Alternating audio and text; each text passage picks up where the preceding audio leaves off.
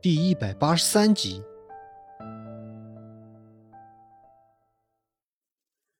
顾寒生推门而入，在周芷的身旁站定，也瞧见了孟婆子的身影，不动声色的挑了挑眉。顾寒生没有开口，等着孟婆子接下来的动作。啊啊！捏着扫把转过身，正欲上前给周芷一个教训时，突然瞧见院子里多出了一个人影。一时不察，孟婆子也是被吓了一大跳，拍着胸脯，缓了缓那股子惊吓。孟婆子拧着眉，正欲继续咒骂，只是一瞧，眼前的人不是别人，而是顾寒生，又是吓了一跳。手中捏着的扫把，此时拿也不是，放也不是。冲着顾寒生那张俊容，孟婆子只得舔着一张脸，厚着脸皮解释道：“ 我我真是瞅着地上太脏了，绝对不是想要拿扫帚对付周芷这丫头的。这大概就是此地无银三百两了。”听了孟婆子的解释，顾寒生俊容一脸。浑身散发着冷气。周有巧第一次瞧见模样这般上乘、气质也这般出众的男人，一时之间也看呆了。然而，心里头却有几分酸楚。我生君未生，君生我已老。娘，这是凑近了孟婆子的耳朵。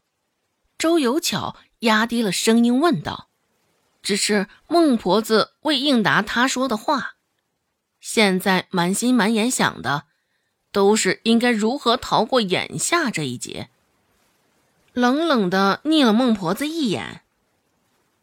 顾寒生说道：“瘸了。”孟婆子忙不颠的点点头：“骨折了，周芷这丫头替我接好了。”现在孟婆子也不敢撒谎，顾寒生甚是亲昵的看向周芷，说道：“傻丫头，尽是做些以德报怨的傻事儿。”忽而又转手对着一旁的孟婆子冷冷的说道：“你这也是活该，碰到这傻丫头也是你好命。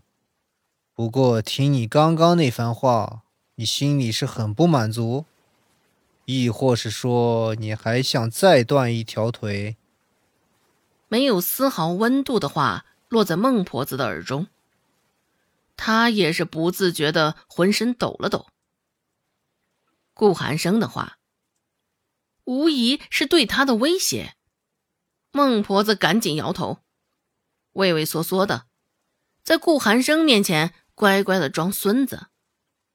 行了，我把你安全送到家。我也能走了吧？顾寒生说的一脸亲昵。周芷扯了扯嘴角，没成想顾寒生还会这般配合，还能这般入戏。他这演的，好似真的一般。周芷敷衍的点点头，朝他摆摆手，也没有多说什么。这个点儿了。留下吃个饭再走吧。雨天路上滑，走的时候可注意这些脚下。有空常来玩啊！倒是身后的孟婆子与周有巧，你一言我一语，客气的不得了。接下去的几天，在周芷面前，孟婆子都没有张牙舞爪的叫嚣什么，毕竟。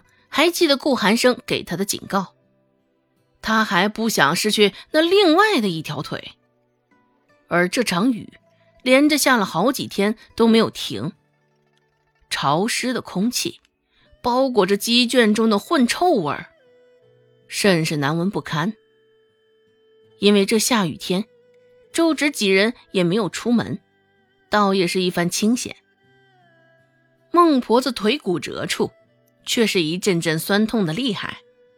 孟婆子待在家里，也是没事闲得慌，天天就指着那天儿，嘴里骂骂咧咧个不停。这画面看上去倒是有几分瘆人的慌。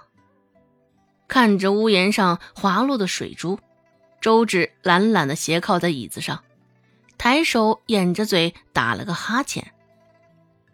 若每天都是这样的日子，那该多好呀！没有干不完的农活也没有孟婆子的谩骂。只是周芷才刚这么想，耳边就响起一道熟悉的谩骂声：“贱蹄子，都给我滚出来！一个个吃里扒外的东西，现在竟然还有这么一手！”尖利刺耳，不堪熟悉。孟婆子的魔音如约而至。一旁的周兴听了，也不免困惑的问道：“这又怎么了？”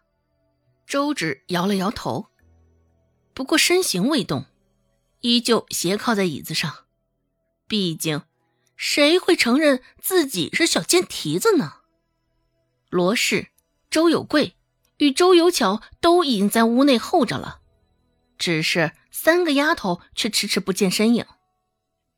孟婆子等了片刻，见还是没有动静，忍不住又吼了一嗓子：“死丫头，还不给我滚出来！怎么的？难不成还要我这个老婆子一个一个将你们请出来不成？啊，寻死啊！这是！”连我都不放在眼里，将我的话当耳边风吗？孟婆子骂骂咧咧个不停。过了一阵，周芷他们这才出门。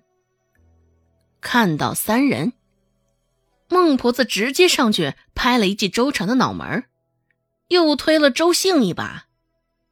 忌惮着顾寒生的存在，孟婆子也没对周芷动手，只是恶狠狠地瞪了他一眼。孟婆子疾言厉色的问道：“你们谁偷了我的东西？”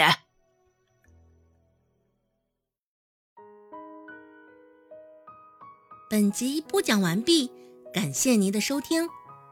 感兴趣，别忘了加个关注，我在下集等你哦。